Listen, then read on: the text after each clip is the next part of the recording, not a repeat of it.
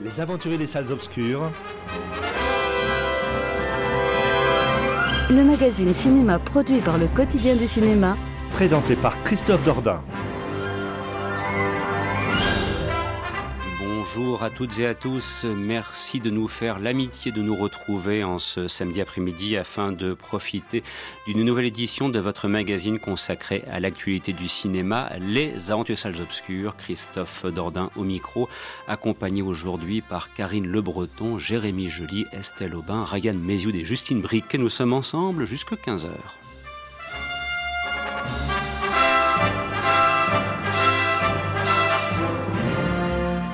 Au sommaire de cette nouvelle édition, comme chaque semaine, un panorama des principaux films sortis dans les salles ce mercredi. Il sera par exemple question du retour de Woody Harrelson dans Retour à Zombieland. On ira également faire un petit tour à la montagne, puisque c'est aussi un thème fort d'un des films français de cette semaine. On s'intéressera par exemple à la nouvelle réalisation d'Ivan Attal, Mon chien stupide.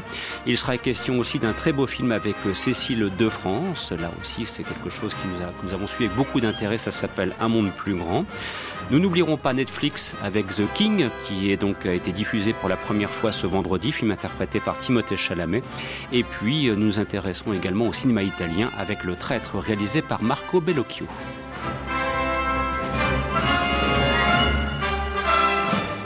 L'émission que vous entendez aujourd'hui est produite par le site internet lequotidienducinéma.com. Elle est multi-rediffusée le mercredi de 14h à 15h chez nos amis de Pastel FM qui émettent depuis Roubaix sur la fréquence 99.4. Elle sera également rediffusée lundi à partir de 21h sur Radio WRS dans la Sarthe et sous la forme de modules grâce à Cinéma Radio mais aussi grâce à François Bourg qui réalisera donc les différents montages dont vous pourrez profiter ensuite et j'en profite également pour le remercier pour les habillages sonores qui sont l'apanage de cette émission.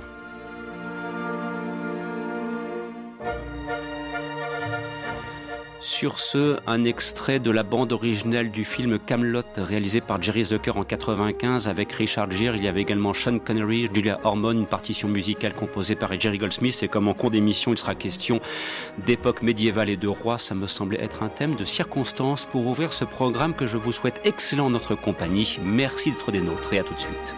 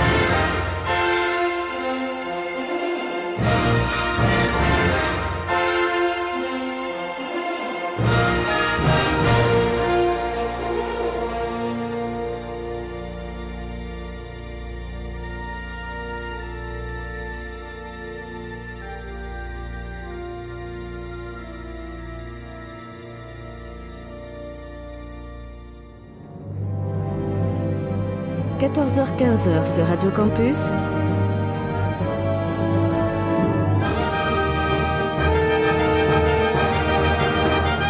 Les aventuriers des salles obscures. Présenté par Christophe Dordain. Et à l'instant, vous entendiez une partition musicale composée par Jerry Goldsmith pour le film Camelot réalisé par Jerry Zucker. C'était donc en 1995 avec un Richard Gere que l'on peut qualifier d'improbable dans un film ayant pour contexte l'Europe médiévale et en l'occurrence l'Angleterre. Mais bon, ce film a son charme et la partition musicale de Jerry Goldsmith est comme toujours d'excellente facture. Sur ce, je vous propose donc d'ouvrir euh, le panorama des différentes émissions et pardon, des différents films qui sont sortis dans les salles et de s'intéresser euh, tout d'abord à quelque chose qui relève de ceci, d'une petite curiosité en quelque sorte. Dix ans se sont écoulés depuis l'apocalypse zombie. ah, ah mon dieu Pardon, j'ai rien fait C'est de la fausse fourrure Par le réalisateur de Venom. On zigouille des zombies. Mais pourquoi t'as fait ça? Et les scénaristes de Deadpool. Tu sais pourquoi elle est encore en vie Parce que les zombies se nourrissent de cervelle et qu'elle a rien dans le crâne Retour à Zombieland. Et c'est actuellement au cinéma, c'est distribué par Sony Pictures et Karine s'est sacrifiée ou pas peut-être pour les voir retour. Ah, il n'y a pas de sacrifice. Donc tu as peut-être eu un plaisir coupable à aller voir Retour à Zombieland ou une vraie envie profonde parce que tu avais aimé le premier opus et que tu souhaitais retrouver les quelques personnages communs dix ans plus tard ou pas? Ah, c'est ça en fait. Euh, j'avais, euh, j'avais bien aimé euh, Bienvenue à Zombieland, donc j'avais envie de les revoir dix ans après. Mais après, c'est vrai que pour le coup, je, me suis dit, je vais revoir Bienvenue à Zombieland pour revoir comment ça avait vieilli. Et en fait, j'étais assez déçue parce que c'est, c'était, une, une trame assez classique et, et ça n'apportait rien de neuf en fait au monde des zombies. Il y avait juste un, un côté un peu comique à l'histoire, mais c'est vrai que les, le côté comique des zombies, on l'avait déjà vu dans Shaun of the Dead et je pense que c'est ce qui avait mieux en, sur la façon drôle des zombies. Donc c'est vrai que bon, j'y suis quand même allée en me disant ça va être sympa et je ne veux pas dire que j'étais déçue. Hein. J'ai passé un, bon moment en regardant euh, Bienvenue à Zombieland, euh, Retour à Zombieland, mais c'est un peu euh, l'inverse d'un zombie en fait. C'est à la fois inodore et indolore. on, y, on y passe un bon moment, mais on sort et on l'a tout de suite oublié. Donc voilà. Après, il faut enfin pour parler du film en fait, donc c'est bien la suite de Bienvenue à Zombieland. Donc on a exactement les mêmes personnages, c'est-à-dire Tallahassee qui est interprété par Woody Harrelson, euh, Columbus, euh, qui est Jesse Eisenberg, euh, Wichita, qui est Emma Stone, et Abigail Breslin, qui va jouer Little Rock. Et en fait, ça reprend exactement la même trame que le, premier, c'est-à-dire le quotidien de quatre personnes est, est bouleversé par le fait qu'ils partent à la poursuite d'une partie dans le, de, de, En fait, dans le premier, c'était quatre solitaires qui se retrouvent et qui partent à la poursuite des deux jeunes filles qui avaient volé la voiture. Là, c'est euh, la petite dernière qui décide de, s'émanciper, de quitter le groupe. Ils partent à sa recherche. Et donc, c'est exactement la même histoire. Et à la fin, ils affrontent une grosse bande de zombies c'est vraiment la même histoire. Il se passe rien, il se passe pas grand chose et pas grand chose d'intéressant. Il y a juste une idée nouvelle qu'ils apportent, c'est le fait qu'en 10 ans, les, zombies ont évolué et qu'il y en a une nouvelle espèce qu'ils appellent le T800 en hommage à Terminator 2, qui, euh, qui lui est ultra rapide, ultra coriace et complètement est très dur à, à combattre. Et finalement, on s'aperçoit que ça n'apporte rien du tout à l'histoire. C'est pas vraiment exploité et on voit pas trop la différence avec un zombie normal. Donc ça, c'est dommage. Il y a toujours euh, l'humour, mais euh, c'est pas plus drôle que ça. Ça, fonctionne et l'humour fonctionne exactement sur la même recette que le premier, c'est-à-dire sur le fait que le héros, qui est Columbus, a des règles de survie qu'il énonce régulièrement et qu'on voit s'afficher à l'écran. Donc la règle numéro 1, c'est l'endurance. La règle numéro 4, c'est euh, bien attacher sa ceinture. Et euh, dans tout le film, on va avoir des illustrations comme quoi il faut vraiment appliquer ces règles pour survivre. Voilà, c'était exactement ce qu'on retrouvait dans le premier. pour mettre quand même un peu de piment dans l'histoire, ils ont introduit des love interest pour chacun des personnages. Donc on va avoir euh, Rosario Dawson qui est le love interest de Woody Harrelson qui joue un peu toujours le même personnage, c'est bien dommage. Euh, pour euh, pour Abigail Wrestling, ils ont mis Avan Yorgo qu'on avait vu cette année dans No Apocalypse de Araki, la super série d'Araki, mais qui là est complètement sous-exploité, je trouve, et qui est un personnage assez insignifiant.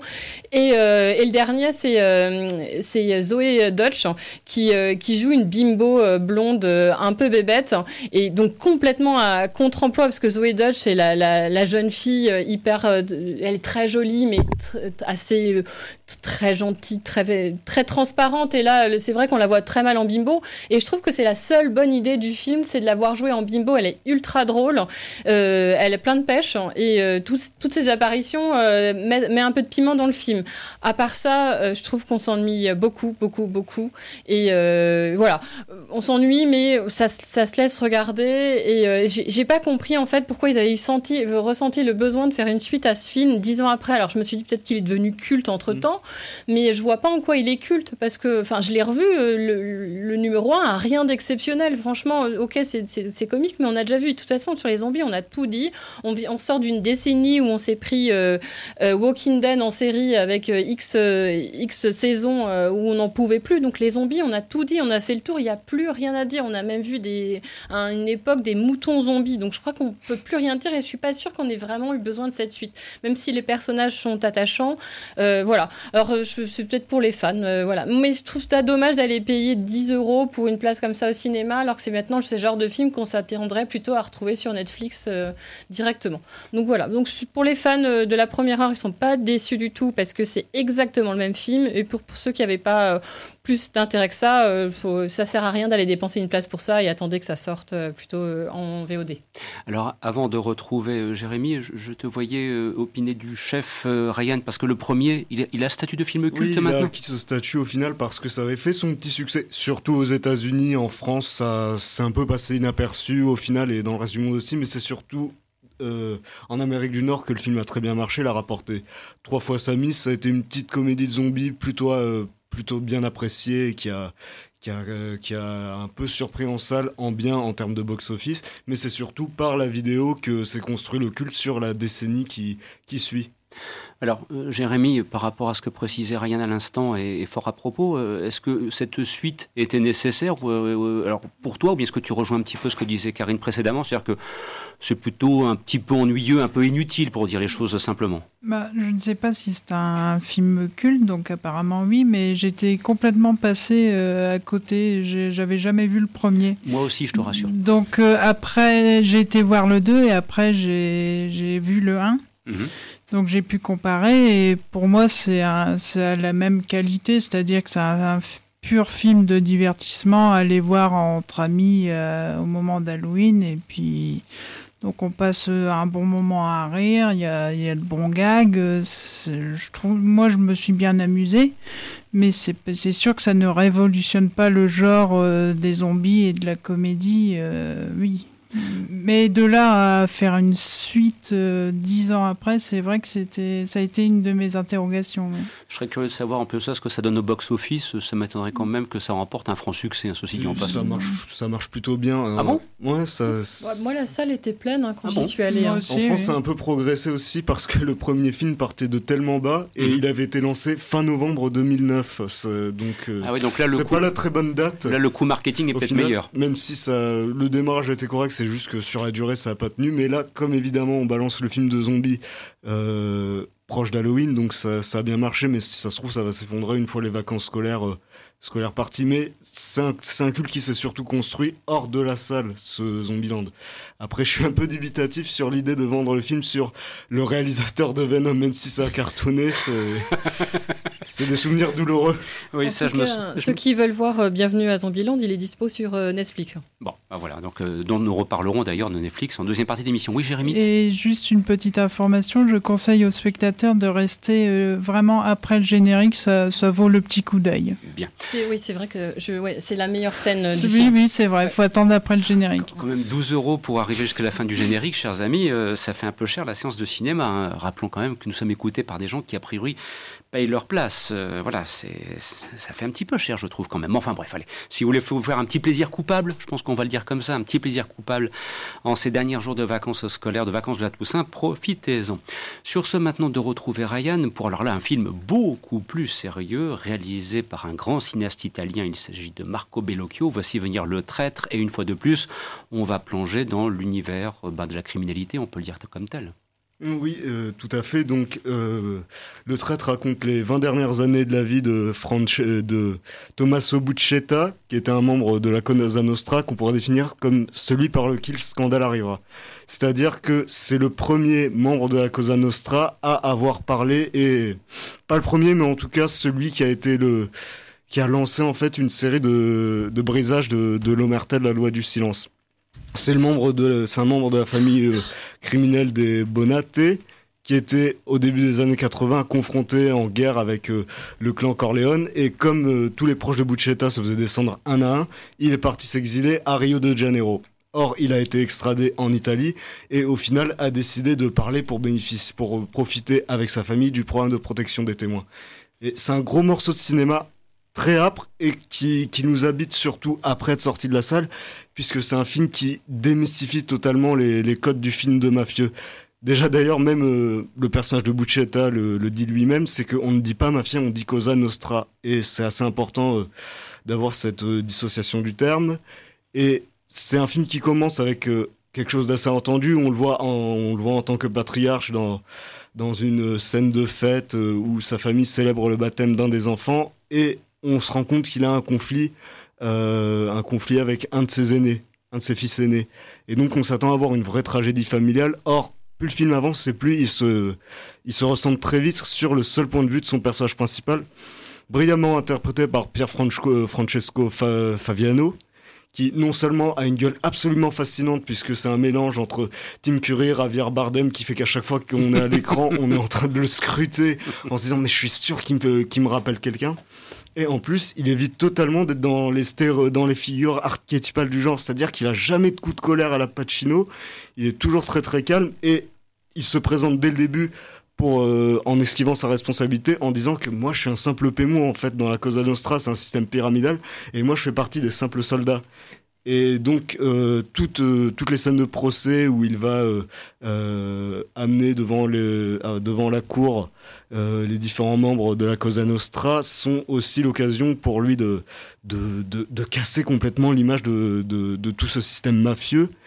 Et c'est un peu aussi le, point de vue du réalisateur et de ses co-scénaristes, mais c'est aussi le personnage qui se retrouve confronté à, à ses propres paradoxes, en fait, puisque il dénonce, il choisit de parler puisqu'il considère que la Cosa Nostra a trahi ses valeurs, mais le juge avec qui il négocie, lui, lui fait bien comprendre que les histoires de valeurs de la Cosa Nostra sont... Ça ne vaut rien en fait, ça n'a jamais existé, c'est que ses propres mythes qu'il se raconte et le film s'acharne à casser tout ça, ce qui fait que c'est une expérience, quand on aime le genre, qui peut être assez enrichissante, mais assez exigeante quand même pour s'y adapter. Mais ça donne des scènes de procès qui n'ont pas la virtuosité d'un Spielberg ou d'un Tony Scott euh, qui te mettait 20 mecs dans une salle et ah, juste en les, parle, en les faisant parler, il te faisait agripper les, accoudoirs. Mais on a quand même des morceaux assez hallucinants où t'as les accusés qui sont tous dans le box, tous les criminels mafieux qui se comportent comme des, comme des, gosses perturbateurs, les, les pires racailles du collège en fait, où il y en a un qui se coule les lèvres, un autre qui, qui se fout à poil, ça donne des scènes assez maboules.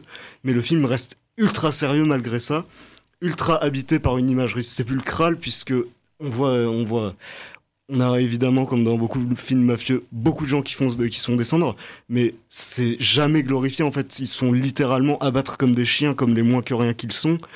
Et c'est un film qui, qui décrit pendant tout, toute sa durée le crépuscule de, de la Cosa Nostra, en fait. Et c'est une espèce de transition entre le parrain, et un film, un autre film de mafia qui était sorti en cet été, qui était euh, Piranha de Carlos Giovannessi, qui montrait aussi ce système prêt à être bouffé par des petits jeunes et qui était encore, euh, qui était juste symbolisé par des vieux reliquats euh, de, la Cosa Nostra traditionnelle, des parrains assignés à résidence, juste réduits à passer leur journée en claquette fila devant Téléfoot et la F1.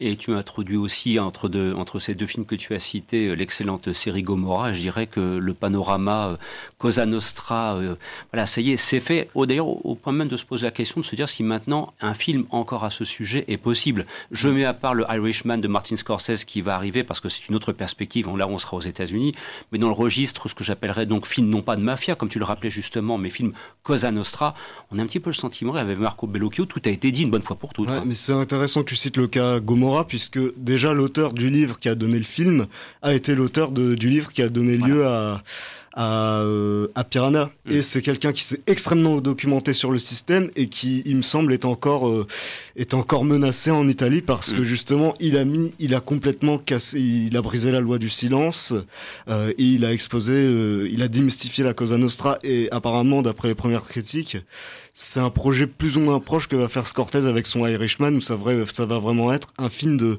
de fin de système en fait d'un homme qui regarde sur son passé pour euh, pour faire l'état des lieux de son héritage. On aura l'occasion d'en reparler, ce sera pour la fin du mois de novembre. On se retrouve dans quelques instants juste après ceci et il y a une bonne raison.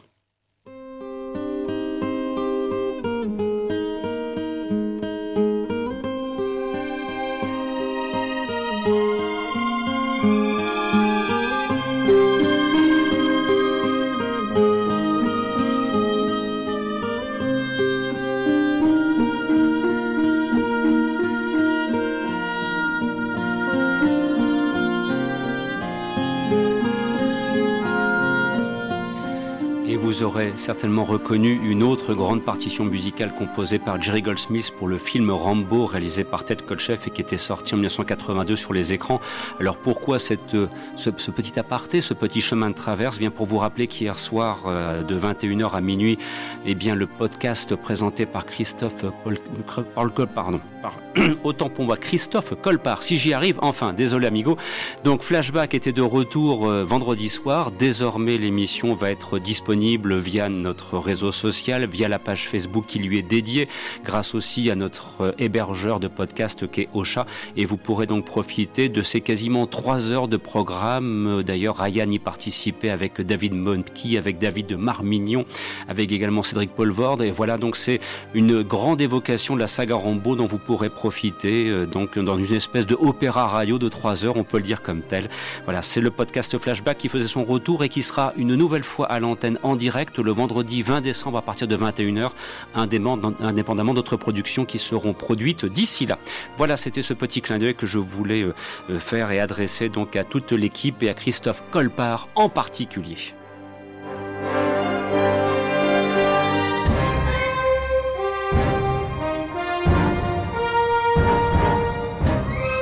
Et sur ce, retour à l'actualité avec ceci. Tu te souviens de cette série de docu sur la spiritualité à travers le monde Il nous faudra des ambiances, genre religieux, musique locale. Ça va te faire du bien ce voyage. On verra. Il dit que tu es triste. Tu as dû avoir un gros problème dans ta vie avant d'arriver ici. C'est donc un extrait de la bande-annonce du film Un monde plus grand, interprété notamment par Cécile de France, une Cécile de France dont on suppose qu'elle a de terribles soucis personnels, qu'elle a connu de terribles soucis personnels et qui part dans un long voyage qui va peut-être permettre de lui remettre, d'une certaine façon, de remettre l'église au centre du village aussi, j'ose dire. Alors, euh, nous avons affaire à un film qui, euh, on le dit, a été très largement suivi par notre équipe, euh, interview à la clé, puisque Cécile de France est venue présenter ce film dans la métropole lilloise au hasard d'une avant-première qui s'est déroulée il y a maintenant environ deux semaines. Alors, euh, par exemple, Justine, et puis ensuite, euh, et, pardon, autant pour moi, je voulais dire euh, Estelle, et ensuite, effectivement, qui d'autre souhaiterait intervenir sur ce film? Je pense notamment à Karine. Et bien, donc, pour avoir un, un premier avis sur, sur ce monde plus grand, alors est-ce que c'est un film qui t'a convaincu? Dis-moi. Pas totalement, non. Pourquoi? Non, Moi, j'ai regardé ce film euh, tranquillement sur mon siège rouge et un peu en dilettante. J'étais à la fois avec Cécile de France et à la fois dans mes pensées. Et bon, je profitais des beaux paysages, des grandes étendues, mais j'étais pas complètement convaincue et dans le film. J'étais pas en retrait. C'est peut-être ça la force de ce film. C'est un film qui est très introspectif, qui est de grands silences, il n'y a pas beaucoup de dialogue. Euh, c'est beaucoup des paysages aussi. C'est des paysages mongoliens magnifiques. Et du coup, on est un peu porté par ce sentiment introspectif. Alors après, le thème, euh, ça a son charme, ça a sa rareté. Filmer le deuil, le recueillement, c'est, je pense que c'est rare. C'est, difficile de parvenir euh, aussi à filmer l'invisible, l'âme ou l'animalité ou même la transe. Donc c'est intéressant de, voir ça, mais on n'est pas complètement plongé dans le film. Après, il y a aussi euh, l'idée de se, réinventer. C'est intéressant. Enfin, j'ai bien aimé se remettre d'un temps ancien, euh, créer une autre vie, passer à une autre vie. Enfin, c'est des thèmes qui peuvent toucher. Et mais on reste en retrait. Et moi, ce que j'ai pas trop aimé, c'est ça reste un film qui est centré juste sur un personnage, sur une intrigue. Et du coup, ça manque de consistance, ça manque de contradiction, ça manque d'un truc, qui, d'un rebondissement, de, de dilemmes moraux. En fait, c'est tout orienté et on s'attend un peu à la fin. C'est doux, c'est tranquille, mais ça prend pas au trip. Et, Cécile de France, est-ce qu'elle parvient Elle est pas si jolie. Elle, est défaite. En fait, mais ouais, bah quand même, parce que là, avec le deuil aussi. Ben oui, et ben justement, c'est la première image qui me vient, c'est quand même cette mine complètement défaite. Et donc oui, bah, j'ai envie de dire oui, pourquoi pas. Ryan Donc si j'ai bien compris, j'ai pas vu le film, mais ce que tu lui reproches, c'est qu'il y a un manque de confrontation entre ce personnage en deuil qui va se retrouver dans un système de va dans dans un univers qui n'est pas le sien, que ce soit au niveau géographique, mais aussi au niveau du, rapport à la mort, en fait. Et que c'était peut-être ça le cœur du sujet, mais qui semble esquiver. Bah, tout paraît trop naturel, trop simple, exactement, ouais. C'est trop évident. Elle va dans une autre culture et ça se passe bien, tranquillement. Enfin, il n'y a pas de chute ou de, de rombidissement ou de complexité, de profondeur. Enfin, j'ai trouvé que ça manquait. Après, il y a un truc qui est intéressant, c'est est-ce qu'elle est vraiment dupe, du coup, de ce qu'elle vit? Et est-ce qu'elle est consciente, parce qu'elle va, du coup, essayer de, de retrouver son mari euh, par la transe son mari qui a été mort. Et euh, est-ce que c'est une femme désespérée ou consciente de son sort? Il y a cette question. Si vous souhaitez en savoir plus, bien évidemment, vous pouvez aller sur le site lequotidienducinéma.com. Vous pourrez donc lire une longue interview retranscrite par euh, Amandine Tourmy, que nous remercions euh, donc de cette belle rencontre avec Cécile de France. Et puis il y a aussi une partie interview audio, puisque nous essayons de proposer autant que possible différents supports pour mettre en avant bon, un film qui reste quand même, euh, qui laisse un petit peu une drôle d'impression. Quoi, je veux dire, je ne sais pas si quelqu'un d'autre éventuellement souhaite intervenir à ce sujet. Dites-moi un petit peu, non? Personne d'autre qui n'ait envie de, de dire un petit mot en plus? Bon, voilà, c'est pas vous vous rendez compte, mais à la limite, Estelle, je crois que tu as bien résumé l'impression générale, c'est que c'est un film qui a laissé une, on va dire, une, modeste impression. Mm-hmm. Peut-être trop modeste impression d'ailleurs. Et c'est un petit peu dommage parce que moi, ce que j'apprécie chez Cécile de France depuis quelques temps, je ne sais pas si vous êtes d'accord avec moi, c'est qu'elle fait des choix de carrière qui sont euh, quand même euh, assez intéressants. Euh, si vous avez l'occasion de voir l'excellent Mademoiselle de Jonquière, vous ne pouvez qu'en être convaincu. Et voilà, elle est un petit peu sortie des sentiers battus, mm-hmm. où elle pouvait se laisser glisser après ses succès, notamment avec à la grande époque de Cédric Lapiche de l'auberge espagnole, par exemple. Voilà, donc c'est quelqu'un qui a cette exigence, qui essaye effectivement de partir sur des chemins euh, qui ne sont pas évidents, mais voilà, c'est donc c'est un film pour l'instant qu'on va qualifier simplement de mineur, mais qui peut quand même avoir son intérêt euh, pour. Ouais, c'est une histoire vraie aussi. De surcroît. Du coup, c'est peut-être le problème. On reste euh, à la réalité du sujet. Donc à vous de voir si cela vous tente. Et sur ce, maintenant, place à Yvan Attal et Charlotte Gainsbourg de retour avec Mon chien stupide. Je m'appelle Henri Mohen. Il y a 25 ans, j'ai écrit un best-seller. Mon roman avait pulvérisé tous les records de vente et remporté presque tous les prix littéraires.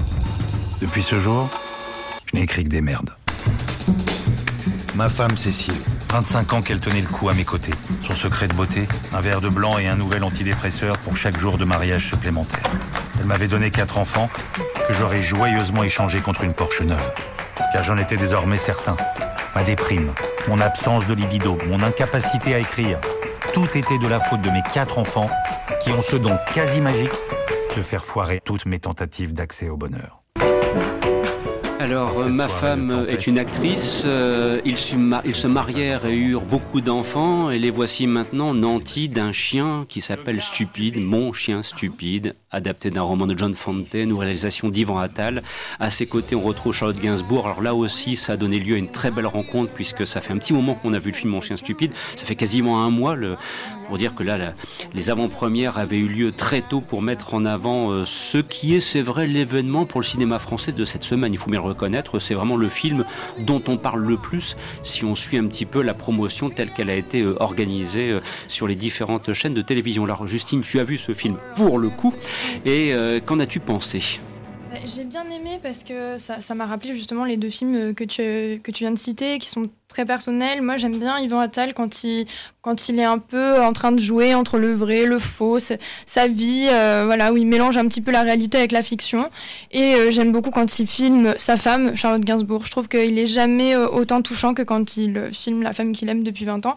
Et je trouve que s'il y a un aspect vraiment lumineux et positif dans le film, c'est vraiment le jeu de Charlotte Gainsbourg qui, qui rehausse en fait le niveau euh, vraiment quoi du film parce que je trouve que les personnages secondaires sont beaucoup beaucoup moins bons que le personnage principal du coup joué par Yvan Attal et celui de Charlotte Gainsbourg. Donc pour résumer un petit peu l'intrigue qui est à la base l'adaptation d'un roman du coup de John Fonte comme tu l'as dit.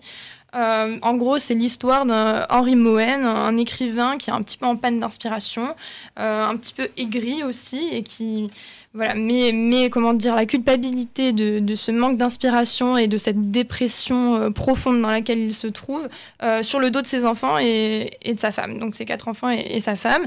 Euh, voilà. Et en fait, tout va changer dans sa vie à partir du moment où il va rencontrer un chien énorme qui sent pas très bon et qui est un petit peu envahissant, qui s'appelle le rat stupide. Beethoven. non, c'est pire que Beethoven, là, franchement. Et du coup, voilà, il va l'adopter complètement pour un peu emmerder sa famille. Euh, et en fait, ce chien va finalement euh, mettre à la porte tous ses enfants un à un, et pour son plus grand plaisir dans un premier temps. Et finalement, une fois que la, maison sera vide, il se rendra compte que finalement, la famille, ce n'est pas un poids, et que c'est finalement ce qui va l'inspirer, et qui va lui redonner euh, un peu un, un, sens à sa vie. Donc c'est un, un, film qui est joli dans son, dans son propos, c'est un condensé de cynisme et de mauvaise foi, surtout dans la première partie du film. Ensuite, ça bascule un petit peu dans quelque chose d'un peu plus dramatique, parce que euh, le personnage commence à se poser des questions et en fait se rend compte qu'il est, qu'il est, qu'il est horrible, en fait, qu'il est, qu'il est devenu cynique et, méchant envers ses propres enfants. Et du coup, ça fait une remise en question un petit peu qui, qui peut être intéressante. Après, c'est voilà, c'est ce qui est un peu compliqué avec le cinéma d'Ivan Attal, c'est que en même temps, moi, je suis attendrie parce que je le trouve très sincère dans sa démarche. Et en même temps, voilà, il veut, il veut conjuguer intime, l'intimité de sa famille, etc., avec des, des, comment dire, des thématiques euh, auxquelles on peut tous s'identifier, euh, parce qu'on a tous une famille, on a des frères et sœurs ou pas, mais on s'identifie. Et en même temps, il veut le conjuguer avec du populaire, un peu graveleux des fois pour les, les gags euh, avec le chien qui sont très répétitifs, un petit peu, on finit par s'en lasser au bout d'un moment. Et c'est pas le plus intéressant en fait. L'aspect comédie n'est pas ce qui est le plus intéressant du film, et c'est plus quand il va chercher un peu dans la sincérité, etc. Et voilà, pour ça, les personnages secondaires, c'est un peu inégal. C'est, il euh, y a des y a les acteurs qui jouent les enfants, il y en a qui sont, enfin, son fils en l'occurrence Ben Natal est bon. Euh, ça sonne juste, sûrement parce que les scènes ont été vécues, je pense. Il y, y, a du vécu là-dedans, que ça soit avec euh, Charlotte Gainsbourg, avec lui, on sent, euh, on sent qu'il a donné de lui quand même dans cette histoire aussi, ou du moins qu'il s'est reconnu dans les personnages. Du coup, voilà. Bah, c'est un petit peu mon avis. Je me dire qu'il faut quand même savoir vivre avec quelqu'un comme Charlotte Gainsbourg euh, au regard de ses choix de carrière et des oui. films auxquels elle a participé. Hein, je veux dire. Il en a parlé euh, justement pendant l'interview.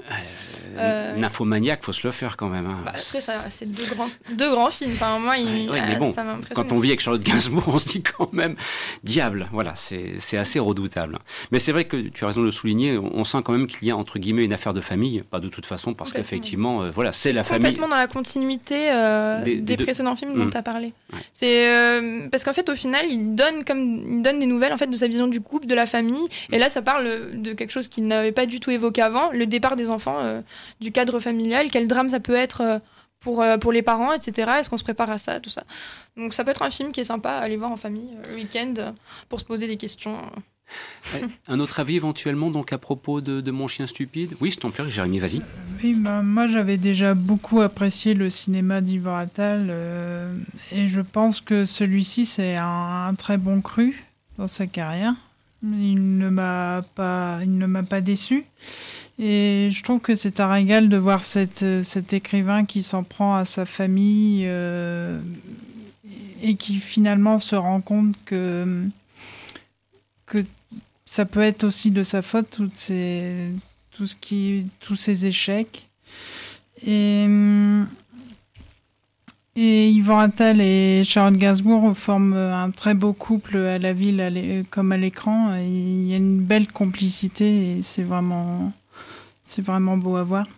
Bah, ça fait presque maintenant, on, a quasiment presque de quoi faire un coffret avec les trois films. Hein, voilà. C'est pour une prochaine édition en DVD. Euh, ça y est, c'est fait. On a le, le, trio maintenant. Je me demande d'ailleurs ce que Yvon Rattal pourra encore raconter sur sa famille, peut-être maintenant. Peut bah, les, l'émissaire de l'âge. Il avait évoqué pendant l'interview la possibilité de le faire à la maison de retraite pour le prochain. C'est pour euh, ça. Je, je... On ne sait pas à voir. Mais en tout cas, je suis d'accord avec euh, Jérémy sur la, la, relation entre eux, qui vraiment, euh, je trouve, est très sincère et ça, ça vraiment, ça saute aux yeux, je trouve, quand on est dans la salle de cinéma, parce que c'est pas édulcoré comme relation. C'est une vraie relation de couple avec euh, ses orages, avec ses complications, etc.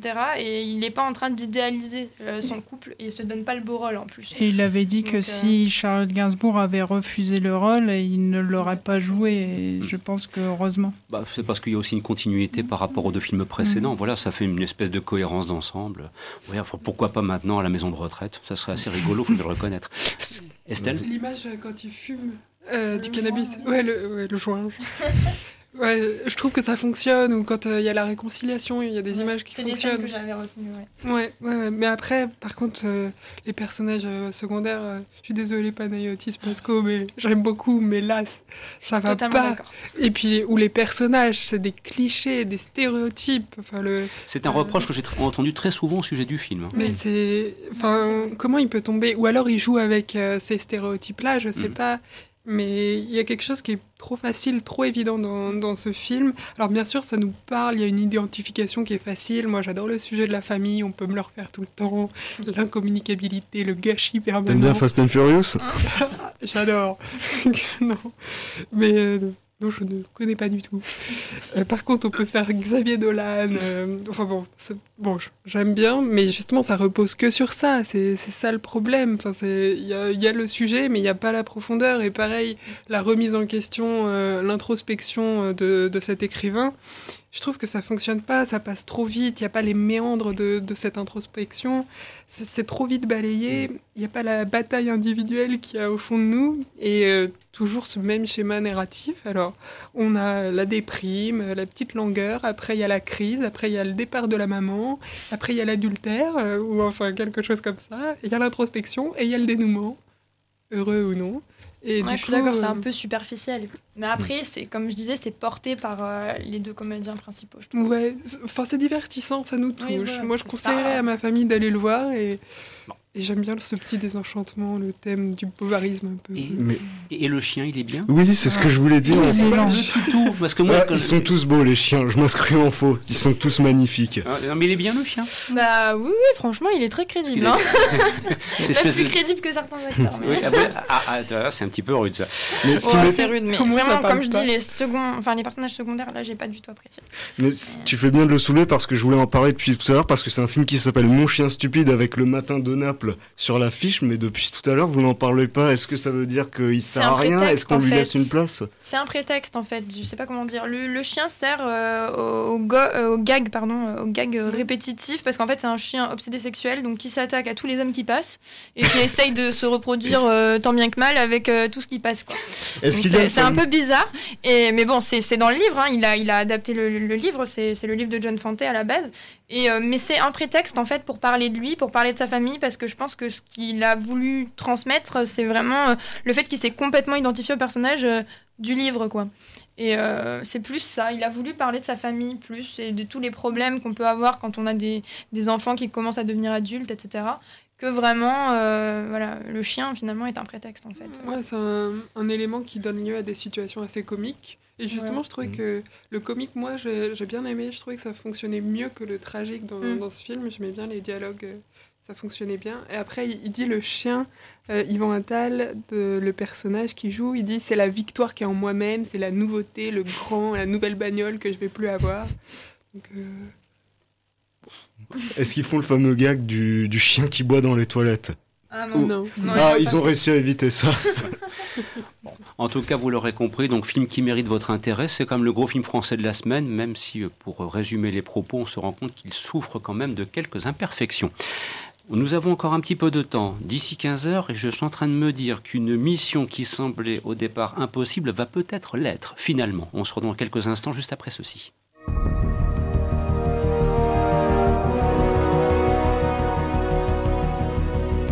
Radio Campus jusqu'à 15h.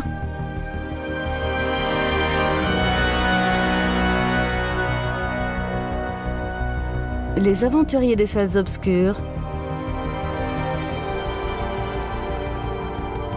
Le magazine cinéma produit par le quotidien du cinéma.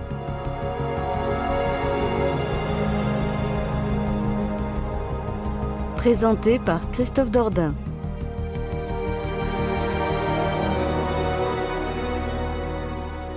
Et je vais tout d'abord solliciter Jérémy pour tenter de mener cette mission à bien. Ensuite, ce sera Ryan et puis après, il sera question de The King avec Timothée Chalamet. Donc, je vais essayer de faire au maximum pour que vraiment la plupart des films qu'on souhaitait évoquer autour de la table soient au rendez-vous et j'espère que je n'aurai rien oublié.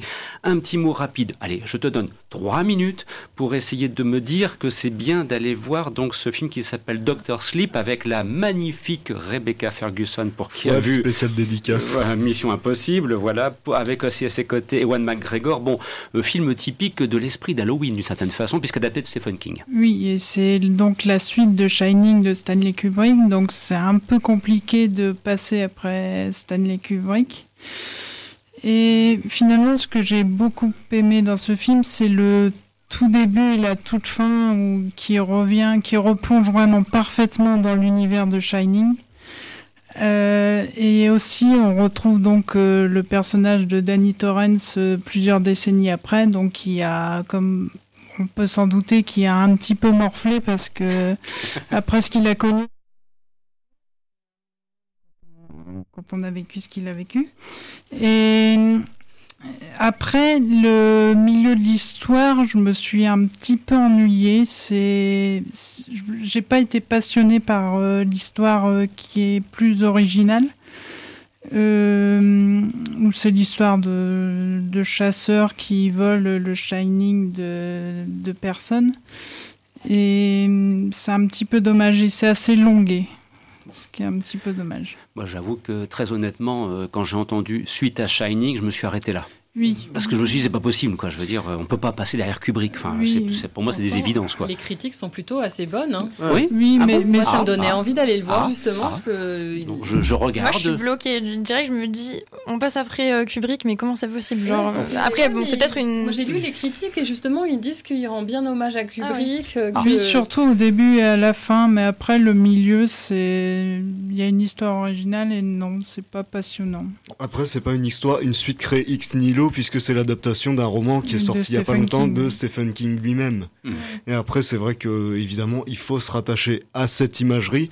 Et euh, apparemment, et apparemment, le film est, à, est apprécié aussi puisque c'est un, c'est un, un, film de Mike Flanagan qui serait un moins surveillé parmi euh, parmi les cinéastes euh, spécialisés dans l'horreur actuellement et qui connaît un peu Stephen King puisque c'était lui qui avait fait le Jesse qui était sorti sur Netflix, qui était plutôt bien réalisé. Et l'année dernière, c'est c'est lui qui a créé la la série The Haunting of Hill House dont on avait beaucoup parlé. Mmh, c'est vrai. Donc c'est pour ça que le projet a, peut être alléchant et a beaucoup de potentiel. À suivre donc sur ce retour au cinéma français avec ceci.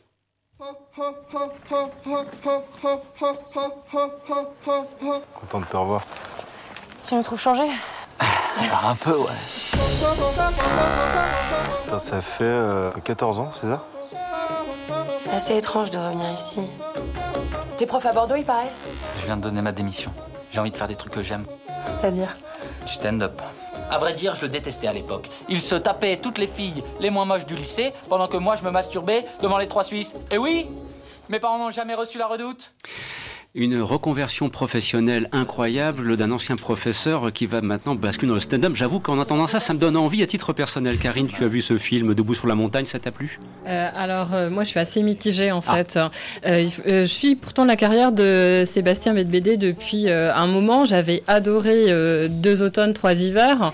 Et depuis, j'ai un peu suivi ce qu'il avait sorti. Et pour moi, c'est un de ses moins bons films, Debout sur la montagne. Il reprend pourtant le schéma classique qu'il avait déjà dans trois autres, euh, deux automnes, trois hivers, et qu'il avait repris aussi dans Marie et les naufragés, c'est-à-dire euh, euh, un trio de trentenaires, deux hommes et une femme qui sont un peu perdus dans leur vie, un peu dépressifs, savent pas trop où ils vont, ils se retrouvent tous les trois, et cette rencontre, alors ce soit nouvelle ou soit depuis longtemps, va les amener à évoluer, changer et repartir sur de bonnes bases. Donc c'est ce qui se passe là dans Debout sur la montagne. On a donc Stan, Hugo et Bérénice qui sont des amis d'enfance et qui se sont pas revus depuis le lycée, qui se retrouvent dans leur petit village à la montagne. Alors j'ai pas identifié où c'était, dans quelle montagne, mais c'est magnifique.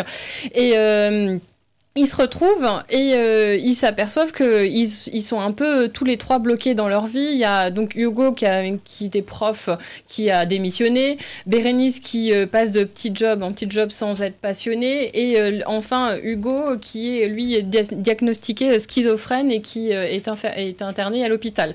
Donc on peut pas dire que c'est une vie très joyeuse. Et le fait de se retrouver dans ce village, ça leur fait renouer leur lien d'enfance qu'ils avaient en fait perdus et ça les amène à se questionner sur leur vie et sur euh, où vont-ils en fait.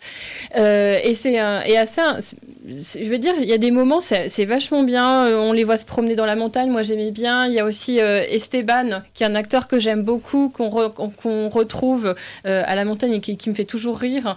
Et il y a, des moments où je me dis, suis dit, ah, ce film, il a vraiment beaucoup de charme. J'étais hyper contente de le voir. Et mais ça fonctionne pas jusqu'au bout.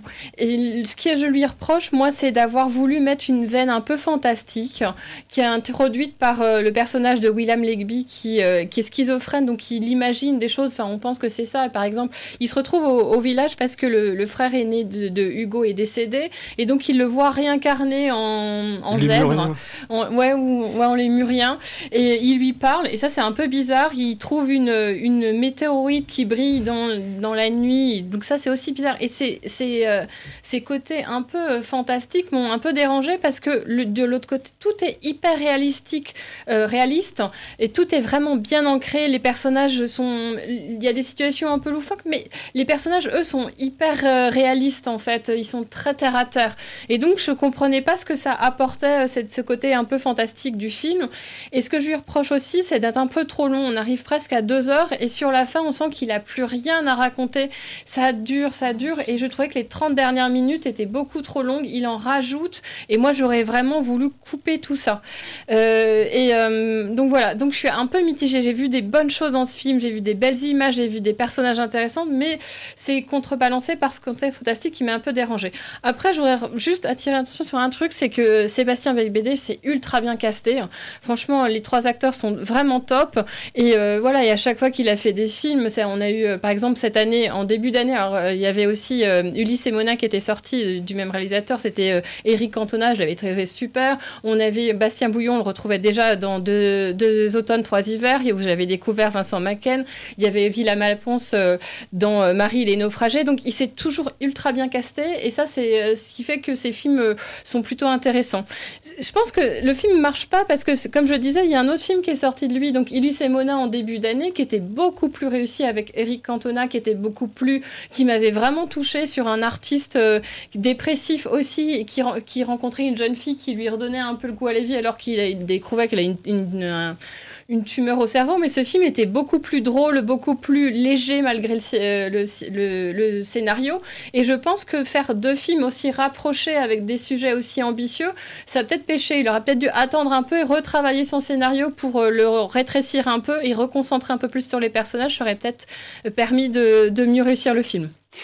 Sentiment partagé, Ryan, en quelques instants, parce que nous arrivons vraiment en fin de parcours. Merci. le gros problème du film, c'est qu'il manque beaucoup de rigueur au final, puisque à force de vouloir euh, à la réalisation, à l'écriture, en termes d'idées et euh, de développement de personnages, euh, le, Sébastien Bedbédé essaie de bouffer un peu à tous les râteliers, de faire une comédie, une petite comédie française, pince sans rire, un peu intellectuelle, avec des personnages dépressifs, mais en même temps, il reste très terre à terre, alors que d'un côté il peut aller dans le fantastique, et au final, tout ça ne se mélange pas, et il a une tendance à multiplier des personnages qui ne semblent pas se confronter vraiment à leurs problématiques et vraiment résoudre quelque chose en fin de film. Euh, et au final, euh, les trois personnages principaux semblent avoir autant d'importance que la plupart des, des, personnages secondaires qui sont aussi confrontés à leur névrose et de progresser en même temps. Alors c'est aussi une belle idée. Je, je, pense à un personnage qui a participé à une parodie de Colanta et qui doit gérer l'après de l'heure de gloire. Qu'est-ce qu'il y a après, euh, après avoir été au sommet? Ça aurait pu être beau, mais il y a quand même quelques qualités sympas, mm. notamment au niveau du décor. C'est pas juste des plans cartes postales. Il l'exploite vraiment pour faire vivre son décor de village de, montagne avec la fête au village, des, un nœud dramatique qui se passe dans une grotte par exemple, et une super gestion des analepses, on les voit qui s'enfant. D'ailleurs, je sais pas comment il a fait, mais il a trouvé pile poil l'actrice qui à 10 ans ressemblait à Isia Egelin, ça c'est juste impressionnant. William Lake Bill c'est un peu moins le cas mais c'est pas trop grave. Mais c'est surtout que à travers ça on comprend qu'on est dans le souvenir puisque à chaque fois il traduit le fait que c'est un regard d'adulte au travers d'enfants et des bons mots d'adulte mais qui passent bien puisqu'on sait que c'est la manière dont il s'en rappelle. Estelle, un dernier mot, s'il te plaît. Moi, je suis d'accord avec toi. Je trouve qu'on reste sur sa fin dans ce film. La fin a, été ratée. Mais en même temps, il y a un charme dans ce film. Il y a une tendresse, une mélancolie. C'est pas juste des personnages déprimés, c'est des personnages qui luttent et qui ont envie d'aimer, qui, qui, vont vers l'avant. Des personnages très aimants aussi, qui sont perdus, qui sont désœuvrés, un peu esselés, mais qu'on a envie d'aimer et qui sont assez lumineux. Et aussi, oui, j'ai beaucoup aimé le, rapport de l'adulte à l'enfance, comme tu l'as présenté. C'est très intéressant de voir euh, comment on se projette plus tard et comment on atterrit ou comment on était, nos promesses. J'ai bien aimé. On en parlait euh, en rentaine, mais ce film nous a beaucoup fait penser à Perdri d'Erwan mm. Leduc qui est sorti euh, cet été et, qui était beaucoup plus réussi sur des thèmes très proches. Et t'avais une notion de confrontation derrière où des personnages se bouffaient le nez au travers du personnage génial de Maud Wheeler qui incarnait parfaitement le personnage qu'on adore détester et qui confronte chaque, euh, chacun des, des, personnages de la famille de Swan Arlo au malheur qu'ils essaient d'esquiver et qu'ils nient ce qui manque dans ce film-là. Chers amis, je suis obligé de vous interrompre parce que sinon on n'y arrivera jamais. Et on pourra pas, malheureusement, là, rien ne t'a bouffé sur ton temps de parole, on pourra pas parler de Quand passent les cigognes, hein, j'en suis désolé. c'est pas grave. non, mais parce que je voulais, je voulais vraiment essayer d'y arriver, mais il reste encore ceci qu'on peut voir actuellement sur Netflix depuis vendredi. Un roi n'a pas d'amis. Un roi est entouré que d'adversaires. Un nouveau chapitre de ma vie s'est ouvert. Souvenez-vous à quoi j'ai passé ma jeunesse, dans l'ivresse et les plaisirs. Je suis le roi. Alors euh, Justine, tu as l'occasion donc de voir ce film euh, sur Netflix, en l'occurrence vendredi, avec ben, Timothée Chalamet qui commence vraiment à être de plus en plus surprenant dans ses choix, hein, je trouve, en tout cas à titre personnel. Bah, c'est un, un, film qui l'intronise qui complètement euh, en roi du cinéma indépendant. C'est vraiment c'est un très bon film historique qui s'interroge voilà, sur le sens un petit peu de l'histoire. Donc je trouvais que c'était vraiment très réussi pour le coup. C'est une adaptation d'une pièce de théâtre de Shakespeare à la base. Donc euh, bon, c'est une pièce qui est très vaste euh, à, l'origine. Donc euh, le, cinéaste qui s'appelle David Michaud, qui est australien, a dû quand même axer sur un angle en particulier. Et du coup, lui, il, s'est vraiment interrogé sur le pourquoi de la guerre, pourquoi, pourquoi finalement on en arrive à ce, genre de cruauté. Donc ça retrace le, destin d'Henri V d'Angleterre, qui, qui s'est illustré notamment à la bataille d'Azincourt, etc., pendant la guerre des Cent Ans. Et ça va expliquer comment ce roi, en fait, c'est l'histoire d'un roi qui ne voulait pas être roi, et, euh, comment finalement il va, malgré tout, euh, à cause du destin, sombrer dans la violence, dans la vengeance, dans, voilà, dans, la guerre tout simplement, et tout, l'horreur que ça peut comporter. Euh, donc c'est comme dans toutes les pièces de Shakespeare, on parle d'un être inadapté, qui est donc joué par Timothée Chalamet, et pour moi, c'est vraiment le rôle parfait pour lui parce que c'est l'histoire d'un jeune roi qui, voilà, qui est dans un costume qui est un peu trop grand pour lui, où il y a un peu tout le monde qui finalement le désapprouve au départ. Il a encore, euh, il doit vraiment prouver qu'il est un bon roi. Et du coup, il s'engage finalement vers tout ce que ce qu'il avait, avait dit qu'il ne ferait jamais, c'est-à-dire la guerre. Et finalement, c'est euh, très intéressant pour ce basculement.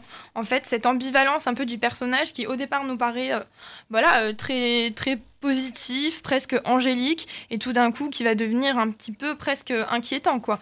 Et pour ça, ça m'a fait penser même euh, au basculement euh, psychologique qu'on peut voir dans Barry Lyndon, où tout d'un coup le personnage nous paraît euh, positif au début, et puis voilà, quelque, part, il est, conquis un peu, pas par le mal, on peut pas dire ça parce que ce serait trop, comment dire, un peu cliché de dire ça, mais, mais voilà, enfin pour ça, c'est vraiment intéressant.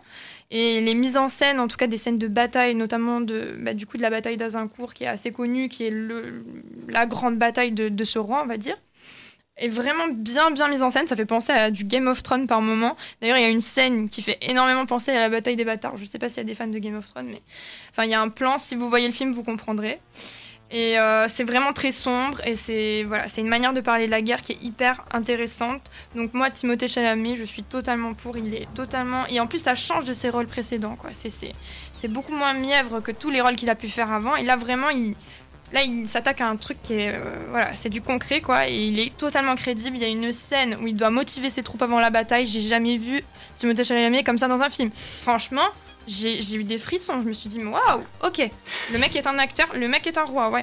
On y croit. Mais c'est peut-être aussi parce que pour lui, en tant que comédien, le temps de la bascule est venu maintenant, ah prenant un petit peu ah, d'âge pour euh, quitter des rôles un petit peu légers et, passer vers autre chose. J'étais déçu de ne pas le voir dans une salle, quoi, parce que c'est impressionnant. C'est les scènes de bataille, on s'en prend plein la figure, c'est hyper bien réalisé, c'est sombre, il y a voilà, il y a du sang partout, etc. Bon, faut aimer, hein, mais mm, mais c'est magistral. Franchement, bah, la, mise en scène est incroyable. On risque, à mon avis, d'avoir le même débat en évoquant The Irishman qui sortira sur Netflix à la fin du mois de novembre, et de se dire pourquoi on le voit pas en salle. Hein. Je pense que ça va devenir un débat récurrent maintenant au fur et à mesure des sorties annoncées, et c'est ce qui conclut cette émission.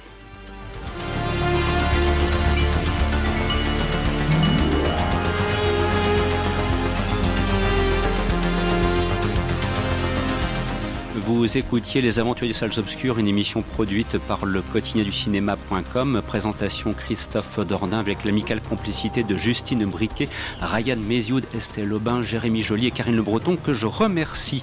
Un grand merci également de nous avoir suivis et supportés en cet après-midi. Nous aurons grand plaisir à vous retrouver dès la semaine prochaine à partir de 14h pour de nouvelles aventures. D'ici là, portez-vous bien et profitez des salles obscures la semaine prochaine. Au revoir.